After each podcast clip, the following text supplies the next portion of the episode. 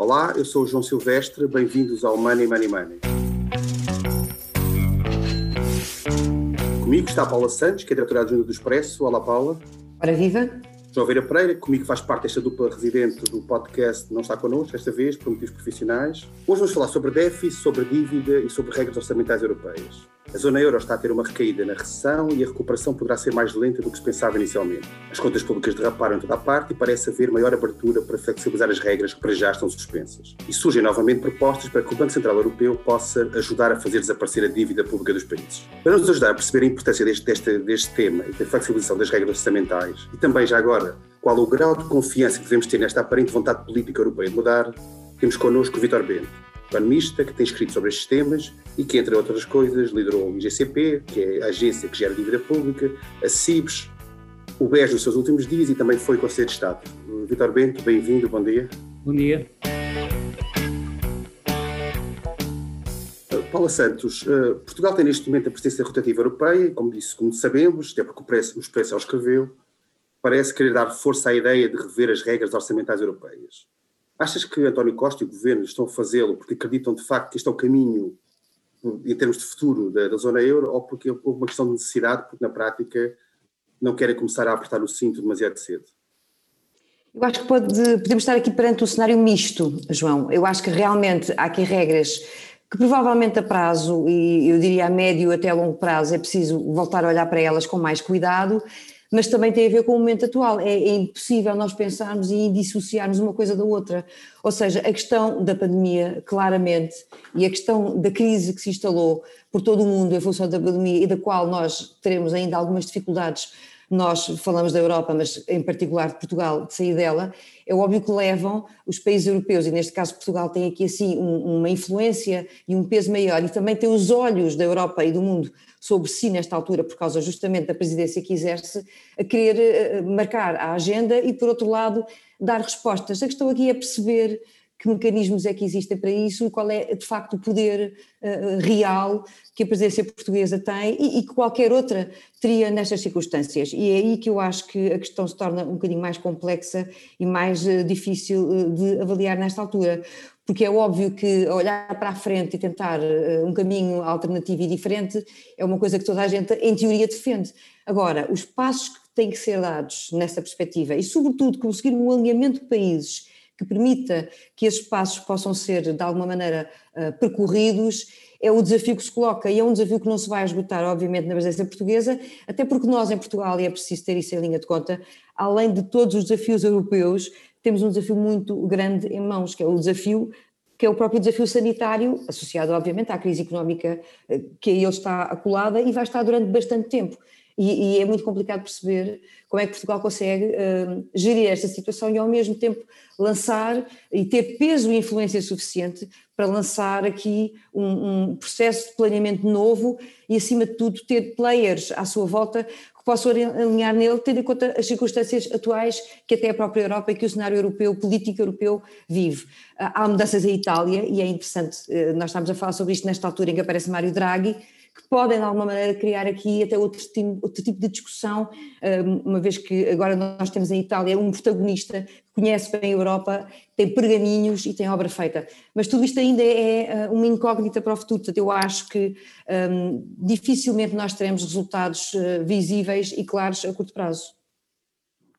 Nós já vimos em, em momentos anteriores, nomeadamente na crise financeira em 2008, 2009, como é que de repente o, o seu sentimento ou orientação política pode mudar muito rapidamente por algum rastilho, no caso, no caso anterior foi, foi a Grécia, as contas públicas gregas, tu achas que quando esta crise, ou melhor, quando este problema pandémico de saúde pública passar, podemos correr o risco de, desta vontade toda de mudar as regras, de desaparecer de repente e voltarmos novamente para, uma, para aquilo que era o, o, business as usual, no fundo, aquele, regras apertadas, ortodoxia orçamental, etc. Achas que pode haver uma mudança rápida como houve naquela altura?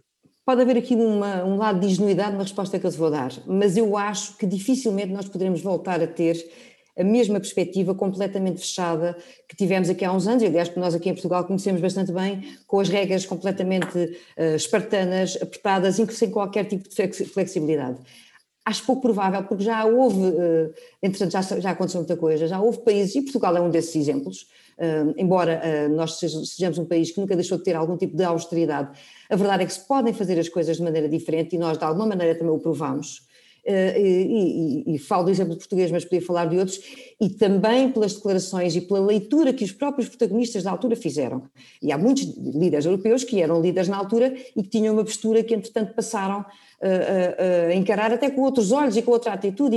E, e, a verdade é que o mundo mudou do ponto de vista económico e, e, há aqui coisas que nos fizeram pensar e há situações uh, que, que nos fizeram olhar para o passado como algo a não repetir. Eu não quero com isto dizer que, que, que, não há metas que não têm que ser exercidas, cumpridas, apertadas, fiscalizadas. Quero, quero com isto dizer que eu acho que o mundo inteiro, e acho que, que já todos percebemos isso, encarou nos últimos anos uma forma de fazer economia e política e uma forma de olhar o sistema financeiro diferente, que dificilmente voltará aos padrões mais antigos. Mas lá está, isto pode, eu posso estar a encarar isto com, com um lado de ingenuidade e ser ultrapassado pelos próprios acontecimentos. O que eu acho é que há uma atualização na forma como as coisas são vistas hoje em dia que deixa marca para o futuro. Vitor Bento, como é que tem acompanhado este, este debate começa a surgir e há várias vozes de vários países a defendê-lo, não só em Portugal, mas também, também em outros países europeus, e sobre, acha que há a mesma necessidade de rever as regras ou a suspensão que nós temos neste momento é suficiente até que a economia volte a ser o que era e nessa altura sim voltar então a aplicar as regras, ainda que com alguma flexibilidade. O que é que lhe parece? Bom, vamos ver. A situação de fundo não, quer dizer, não, não mudou radicalmente, até porque dizer, uh, o que mudou-se foram as circunstâncias. As, as, condições de fundo de funcionamento da economia, das regras de funcionamento da economia em geral, mantêm-se basicamente as mesmas. Neste, o que esta crise mostrou, e essa parte é importante, é importante salientar, é que a forma como a Europa, as autoridades europeias olharam para a crise em si e, e, e, a, e as portas que abriram aos mecanismos de superar a crise foi completamente diferente do que foi, do que foi na, na crise de 2011 a 2010 a 2014. Na outra crise, claramente, a, a Europa, as autoridades europeias tiveram um quadro, um quadro conceptual errado para abordar o problema. E eu estou à vontade para falar sobre isso, porque escrevi extensamente sobre isso, quer, quer aqui em Portugal, quer, quer em publicação no estrangeiro. E esse quadro esse quadro marcou muito, marcou o desenvolvimento e, e foi um quadro que tratou um problema que era sistémico como sendo um problema apenas de alguns países. E, e, e, ao considerar o problema apenas de alguns países, colocou uma tónica moralista, onde de facto o que devia ter prevalecido era uma, uma lógica economista uh, sobre isso. E, portanto, os países que tiveram dificuldades acabaram por ter que enfrentar essas dificuldades de uma forma muito solitária e aí nessa forma solitária tiveram que recorrer aos mecanismos que estavam ao seu alcance, que eram obviamente muito mais limitados.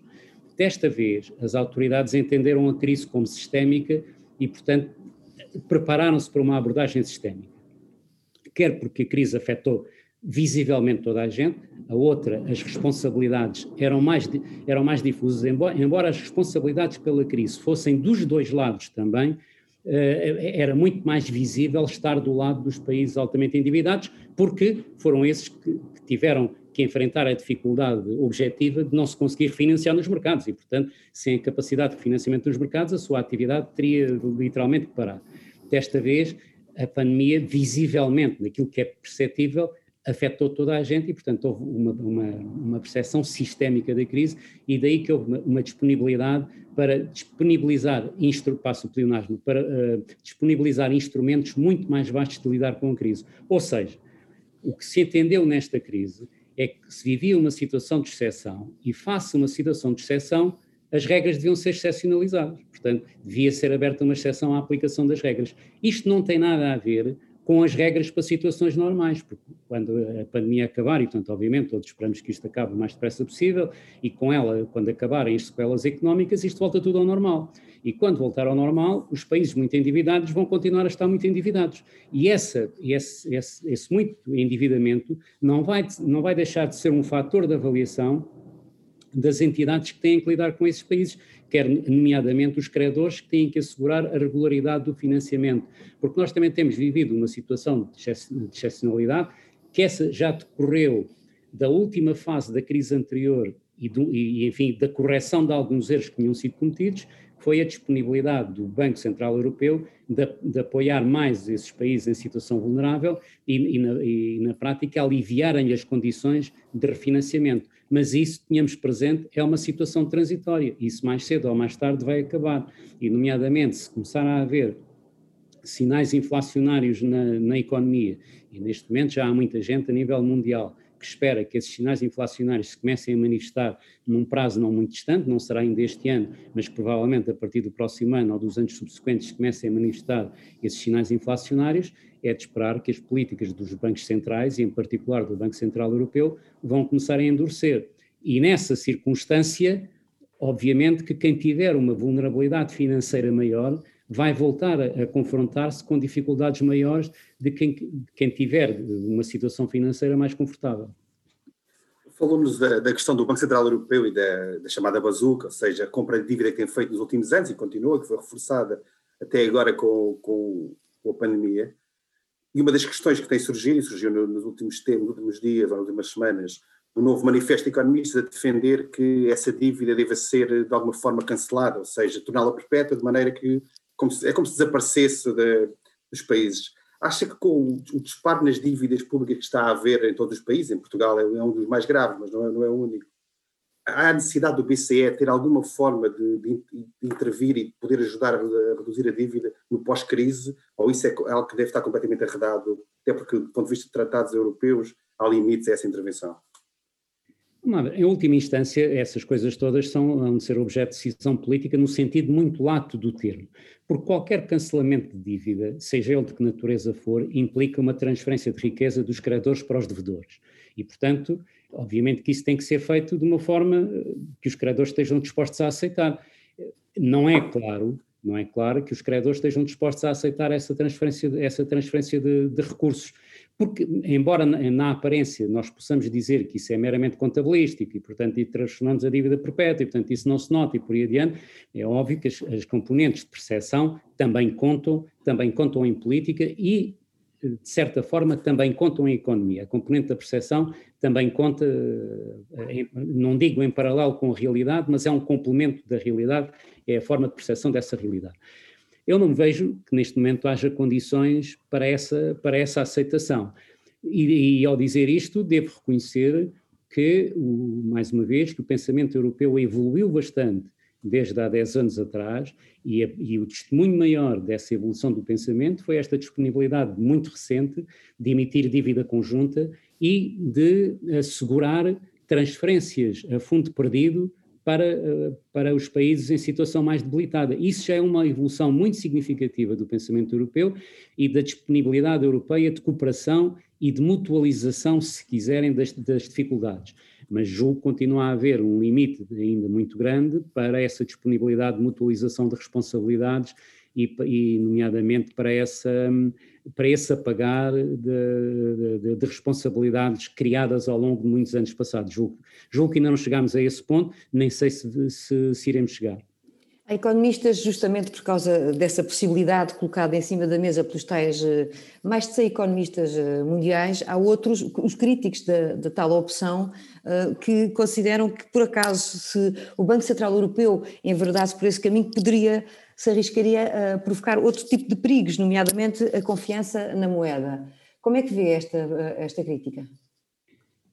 Sim, eh, vamos lá. Olha, em primeiro lugar, esta, esta ideia não é nova. Esta ideia, digamos, da dívida ser cancelada no BCE, ou até mais, talvez mais rigorosamente, ser enterrada no balanço do BCE, não é, uma, não é, uma, não é sequer uma proposta nova. Eu lembro-me de uma, de uma iniciativa que teve lugar, já não sei exatamente se foi 2011, 2012, mas por essa altura, num, num projeto liderado, pelo economista Wiplotz, que se chamava, tinha um acrónimo, o acrónimo era padre e depois, por uma razão qualquer, já não sei, passou para madre. Portanto, o P transformou-se em M, portanto, houve uma alteração da palavra. Que era uma proposta muito semelhante a esta. É? Era, exatamente, a ideia fundamental já era essa, era que o, portanto, a dívida fica, as dívidas ficassem definitivamente enterradas no balanço, no balanço do, do, do BCE.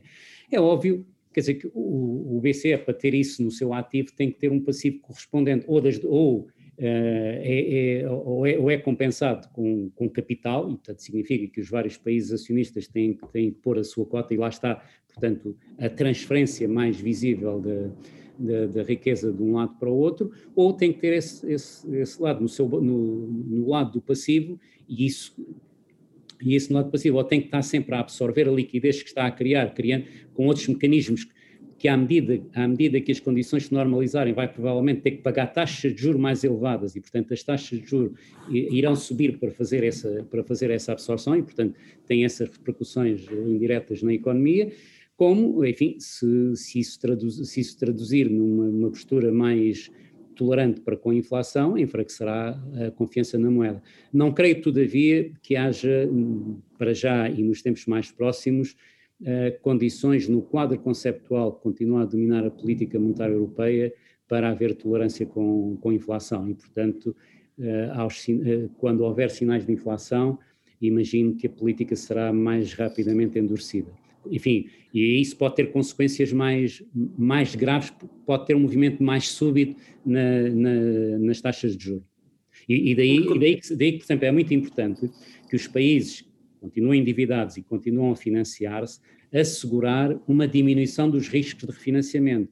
E para isso é fundamental, entre outras coisas, alongar os prazos de emissão da dívida. Nós estamos a viver uma situação excepcional, de taxas de juros excepcionalmente baixas, e é fundamental que os países em situações mais difíceis, para aliviar as suas dificuldades no futuro, devem alongar os prazos de refinanciamento, mesmo que isso lhes custe marginalmente, hoje, uh, alguns pontos de, de, de, custo imediato de taxas de juros, a longo prazo será seguramente uma medida muito, muito, muito protetora dos riscos que vão inevitavelmente uh, confrontá-los no futuro. Acha que esta, esta abordagem sistémica desta crise de que falou é suficiente para que de, no futuro próximo, quando a economia voltar a alguma normalidade, quando as taxas de juros voltarem a subir, que é o expectável, e quando os mercados, as agências de rating voltarem a olhar para as dívidas e perceberem que muitas delas estão muito mais altas e que esta dinâmica favorável entre crescimento e taxas de juros, que hoje é bastante favorável, já não é assim tão favorável, acha que é o, este, esta resposta sistémica é suficiente para evitar uma nova crise semelhante à que tivemos em 2011, 2012, ou ao risco disso voltar a acontecer? Não, esse, esse, risco vai estar sempre presente e, sobretudo, com a, a, enorme vulnerabilidade financeira que nós temos. Nós somos dos países com maior, com, com maior dívida. E nós, nós tendemos a olhar muito para a dívida pública, mas nem sequer essa é a mais importante. A, a, dívida mais importante é a dívida externa líquida.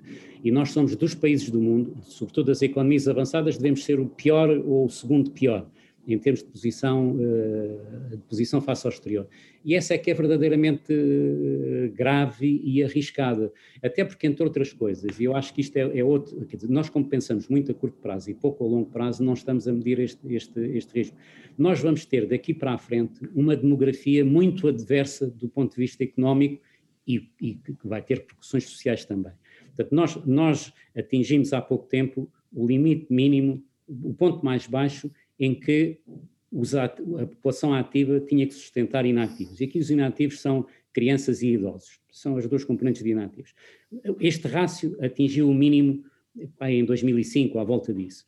Daqui para a frente vai ser sempre a subir. E vai ser sempre a subir, e nos próximos 20 anos provavelmente atingirá um ponto em que por cada, em, por cada ativo há um inativo a sustentar. O que significa que vamos ter um problema redistributivo muito complicado, que são menos a criar riqueza para distribuir por mais. E o que nós fizemos com a acumulação de dívida externa foi sentar a esta mesa de distribuição um outro personagem, que são os credores externos. Portanto, nós vamos, o, o, vamos ter uma população ativa a encolher e, portanto, menos gente a produzir, e vai ter que produzir para sustentar a si própria, para sustentar aqueles que se tornaram inativos e, enfim, ganharam o seu direito, nomeadamente à reforma, porque crianças vai, vai haver menos, portanto, a maior parte dos dependentes vão ser, vão ser os idosos, mas antes disso, vai ter, vai ter que pagar aos credores e, portanto, vai ter que desviar uma parte da riqueza para pagar aos credores, o que significa que isto vai criar um problema, um problema distributivo no futuro de uma enorme dimensão e isto vai ter seguramente consequências políticas muito, muito fortes. Isto vai provavelmente gerar uma instabilidade política muito, muito grande no futuro. E não se está a atender a essa, a essa grande dificuldade. E, de facto, aqui a única forma de nós minorarmos este, este dilema, este problema, é a, a, aumentando a capacidade de crescimento. Portanto, nós temos que ter uma capacidade de crescimento, portanto, temos que ter um aumento da produtividade. E era aí que os esforços deviam, se deviam estar a concentrar. e é aí que nós teremos uma grande vulnerabilidade. Portanto, não nos adianta muito, eh, enfim, medidas de alívio financeiro, obviamente que é sempre bom se tivermos medidas de alívio financeiro, mas se nós não conseguirmos gerar uma capacidade de crescimento que alivie esta tensão distributiva que nós, vamos, que nós já temos hoje, mas que daqui para a frente só vai piorar, este é que é o grande desafio e é o grande desafio para o qual eu não creio que o país esteja a pensar. E como é que isso se faz? Como é que se garante e assegura esse aumento de produtividade e o que é que nós não estamos a fazer nesta altura para assegurar isso, olhando lá mais para a frente? Podem-se fazer muitas coisas e, e, e, não é, e não é fácil enunciar um, um, programa dessa natureza porque isso implica envolver muita gente e, muita, uh, e, e muitas, muitos, muitos atores. Mas, acima de tudo, porque estas coisas não se fazem, quer dizer, não, são, não é um, meia dúzia de economistas iluminados que arranjam uma solução. As soluções têm que ter um consenso social. Portanto, acima de tudo, é preciso arranjar uma coligação social que aprove as reformas que venham a ser necessárias. Uma das razões que nós temos uma baixa produtividade, uma das razões, não é única, há, muitas, há, há várias razões, mas uma delas é que nós temos um tecido empresarial muito, muito pequeno. 45% do emprego está nas microempresas. E as microempresas têm uma produtividade que é para aí um terço de todas as outras. E, portanto, uma das coisas que nós temos que assegurar, ou, ao fim, ou que temos que facilitar, é a concentração empresarial. Então, nós temos que criar empresas de maior dimensão, porque só as empresas de maior dimensão é que têm capacidade para, para ter eh, processos otimizados para criar economias de escala que possam aumentar a produtividade. Mas isso implica termos que superar uma, uma, uma hostilidade ideológica que existe uh, contra o capital. Portanto, nós temos, por exemplo, um sistema fiscal que penaliza as empresas que tenham mais capital, porque as taxas, a taxa de IRC com as alcavalas é uma taxa, são taxas progressivas, o que na prática significa que quem tiver mais capital paga, paga mais taxa de imposto. Não é quem é mais rentável, porque o facto de uma empresa ter muitos lucros não significa que tenha muita rentabilidade, se ela tiver muito capital empatado. Mas nós temos uma hostilidade, há ideologicamente uma hostilidade muito grande à acumulação de capital. E, portanto, esta, essa tem que ser uma das frentes que tem que ser uh, superada se quisermos aumentar a produtividade do país. Depois temos que melhorar a qualidade da formação das pessoas, porque nós somos dos países europeus onde uh, o nível de, de, de formação das pessoas é dos mais baixos. Isto também reduz a capacidade produtiva e, no fundo, a capacidade de gerar melhores resultados. Portanto, há, muita, há várias frentes, obviamente, e, e não é aqui em, em 15 minutos. Em poucos minutos, não é? Claro. Seriar isso tudo, mas só, isto foi só para dar um exemplo da, da, Sim, da claro. Mas, acima de tudo, tem que haver. Não, não adianta ter ideias iluminadas, eu já passei essa fase, já passei a fase que nós resolvíamos isto tudo com ideias iluminadas e tal, não. Tem, tem que haver coligações sociais que sejam capazes de, de, de, apoiar esses planos, esses, esses programas, essas ideias reformistas, mesmo que no curto prazo elas possam ter algum custo, porque um dos grandes problemas das reformas é que no curto prazo, por vezes, tem um, tem um custo, e aquilo que as pessoas sentem mais imediatamente é o custo do curto prazo, quer dizer, depois a promessa do longo prazo, as pessoas sabem lá se ela se materializa ou não. E esta, esta é a grande dificuldade, e quando a nossa política se foca cada vez mais no curto prazo, torna-se difícil fazer, eh, eh, fazer este, eh, digamos, este encontro entre o benefício de longo prazo e o eventual custo de curto prazo que possa ter que se passar. E temos, obviamente, quer dizer, uma das coisas que eu julgo já é a altura de começarmos a olhar para ela, nós temos que melhorar muito a qualidade da governance do nosso Estado, o, o que passa por pagar decentemente às pessoas com qualificações para isso, entre outras coisas, quer dizer, nós temos que superar este populismo de que quer dizer, quem está, quem está no Estado tem que ser pobrezinho, isso, quer dizer, os dirigentes do Estado têm que ser pobrezinhos, isso, obviamente, daí só vem uma, uma, uma desqualificação do próprio Estado, depois todos pagamos o, o, custo, e isso também se reflete na produtividade do país. Uh, Paula, aproveitando esta questão aqui de, de, desta decisão, ou desta escolha entre curto e longo prazo, achas que, como é que se percebe Portugal, ao mesmo tempo que na Europa está a defender a necessidade de responder à crise, gastar mais, etc., depois seja cá dentro um dos países que, que menos gasta na, na, resposta à crise em termos orçamentais? Há razões para essas cautelas? Como, como, é, que, como é que vês isso?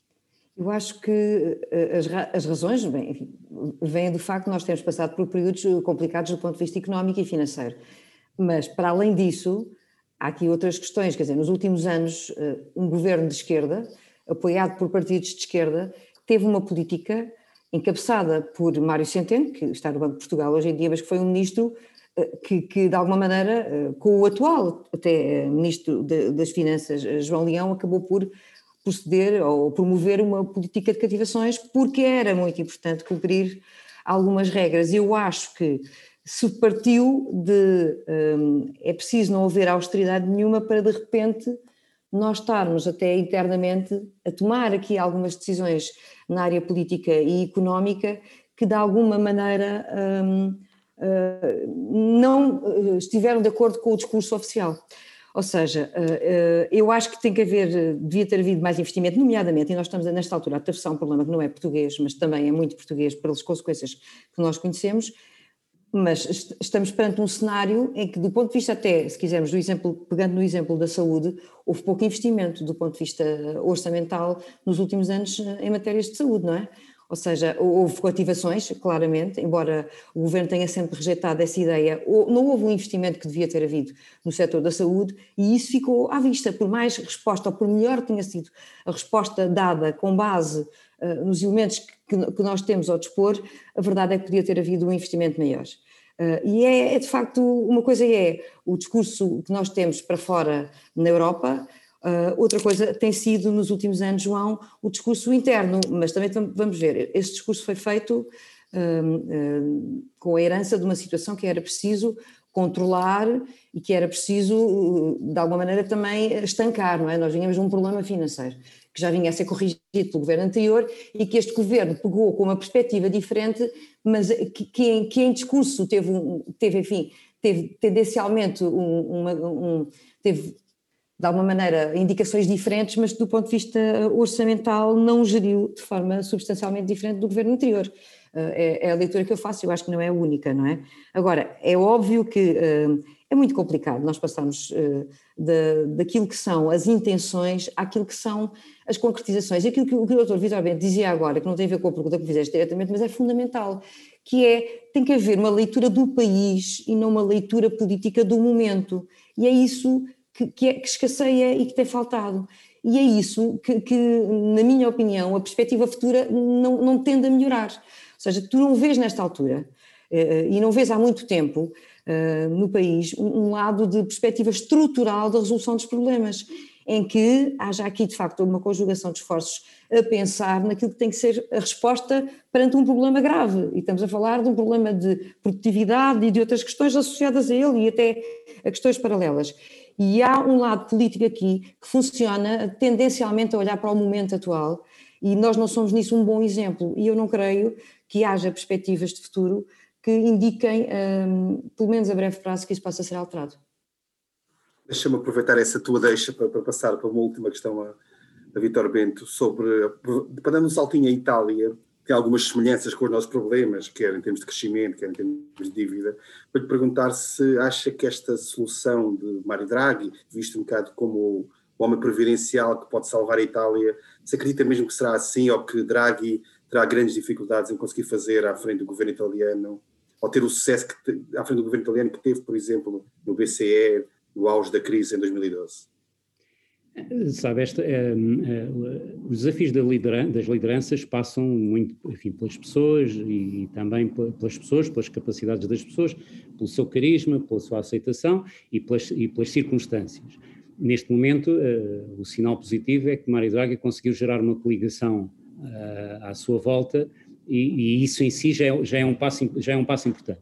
Eu julgo, de qualquer das formas, que vai ser um governo, enfim, de, de uma duração relativamente curta para aplicar um determinado programa de, de, de, regeneração, mas que não, não, não, não vai ser um, enfim, um governo de longa duração, até porque um governo que é, é feito à margem dos partidos não é um governo, enfim, que dure, que dure demasiado tempo. Mas uh, o prestígio que o Draghi ganhou e, portanto, a confiança que a sociedade deposita nele facilitaram-lhe o trabalho, mas obviamente daqui para, daqui para a frente, agora quando começar a atuar, os, os vários interesses vão estar atentos e vão reagir uh, àquilo que entenderem que os possa.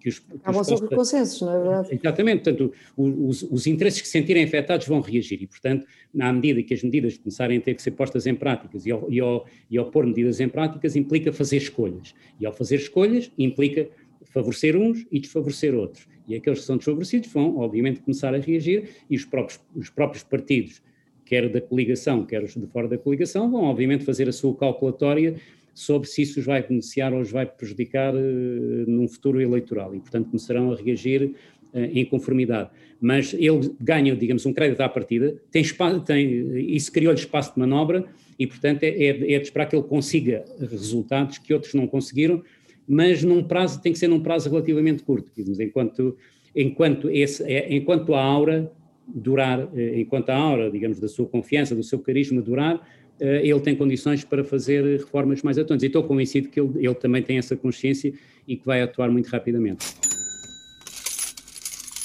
Avançamos agora para a nossa Bolsa de Valores. A cada convidado é apresentado um tema para o qual deve dar ordem de compra ou de venda. Eu começo por ti, Paula, e sobre estas medidas que foram aprovadas ontem pelo Governo e que estão, em parte estão sendo discutidas no Parlamento também, de alargar o apoio aos pais que estão em, em casa com os filhos, permitindo-lhes que não, não estejam em teletrabalho, podendo dar apoio aos filhos.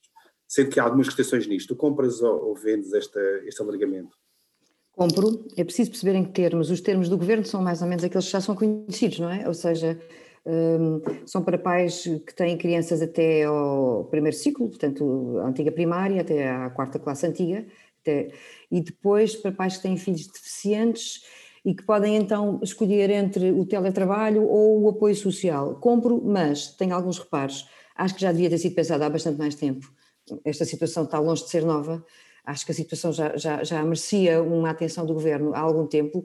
Acho que é feita por reação eh, uma vez que eh, há partidos no Parlamento que já tinham anunciado que iriam eh, discutir Para este evitar tema. uma coligação negativa, não é? Exatamente, ou seja, o que estava aqui em cima da mesa era um cenário onde os partidos podiam entender e tentar eles próprios fazer aprovar algo que o governo não controlaria, daí a necessidade do governo, por antecipação, entrar em campo e entrar em jogo, por assim dizer, para tentar criar aqui um cenário que ainda assim parece que não agrada na totalidade um, aos restantes partidos, que podem na mesma tentar eh, forçar um regime um bocadinho diferente. É preciso perceber exatamente o que é que eles também têm em cima da mesa, porque as propostas que desceram à especialidade não foram discutidas ontem, é preciso ver o que é que vem dali e, e é claro que o governo aqui o que precisa de saber é quanto é que isto lhe custa, não é?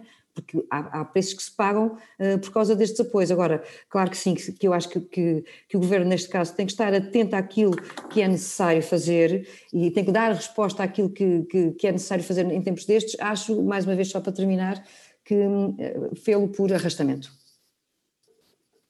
Uh, Vitor Bento, a, consultora Roland Berger defendeu esta semana a criação de um grande banco em Portugal que possa ter vantagens para a economia, para a própria solidez do sistema financeiro. Compra ou vende esta ideia? A ideia, como, como está expressa, vendo, isto é, eh, estes trabalhos de consultoria são muito fáceis de fazer porque isto é um bocadinho na base do, do, da, da, das, hipóteses, das hipóteses abstratas. Obviamente, depois tem que se lidar com a realidade concreta. E o simples facto, digamos, de ser uma consideração dessa dimensão no mercado português para já dificilmente passaria, provavelmente, nas autoridades, nas, nas autoridades da, da, da, concorrência porque não podia deixar de olhar para, enfim, para o mercado específico português, embora grande parte da atividade seja europeia, mas esta ainda tem um mercado relevante é o mercado português, portanto dificilmente penso que conseguiria passar nessa, eh, nessa frente. Portanto, essa é a razão porque não, não, não compraria. E, e depois, enfim, é, não, não é claro que, que que as entidades sejam todas necessariamente complementares entre si e, portanto, que resultasse daí ganho. As, as fusões e aquisições eh, é uma, é, um, é uma matéria que na, nos livros funciona sempre bem, na prática o, aquilo que os resultados mostram, e há estudos sobre isso, nomeadamente há um estudo, até há pouco tempo, um livro há pouco tempo do Nuno, do Nuno Fernandes, mostra que frequentemente ficam muito aquém não só do esperado, como uh, resultam em destruição pura e simples de valor. Muito obrigado aos dois. Foi o 57 episódio de Money, Money, Money. A edição esteve a cargo de Ruben Tiago Pereira. Não se esqueça, envie-nos questões e sugestões de temas para o e-mail economia.expresso.empresa.pt. Até lá, tome muito bem conta da sua carteira e proteja-se o melhor que puder. Money, it's a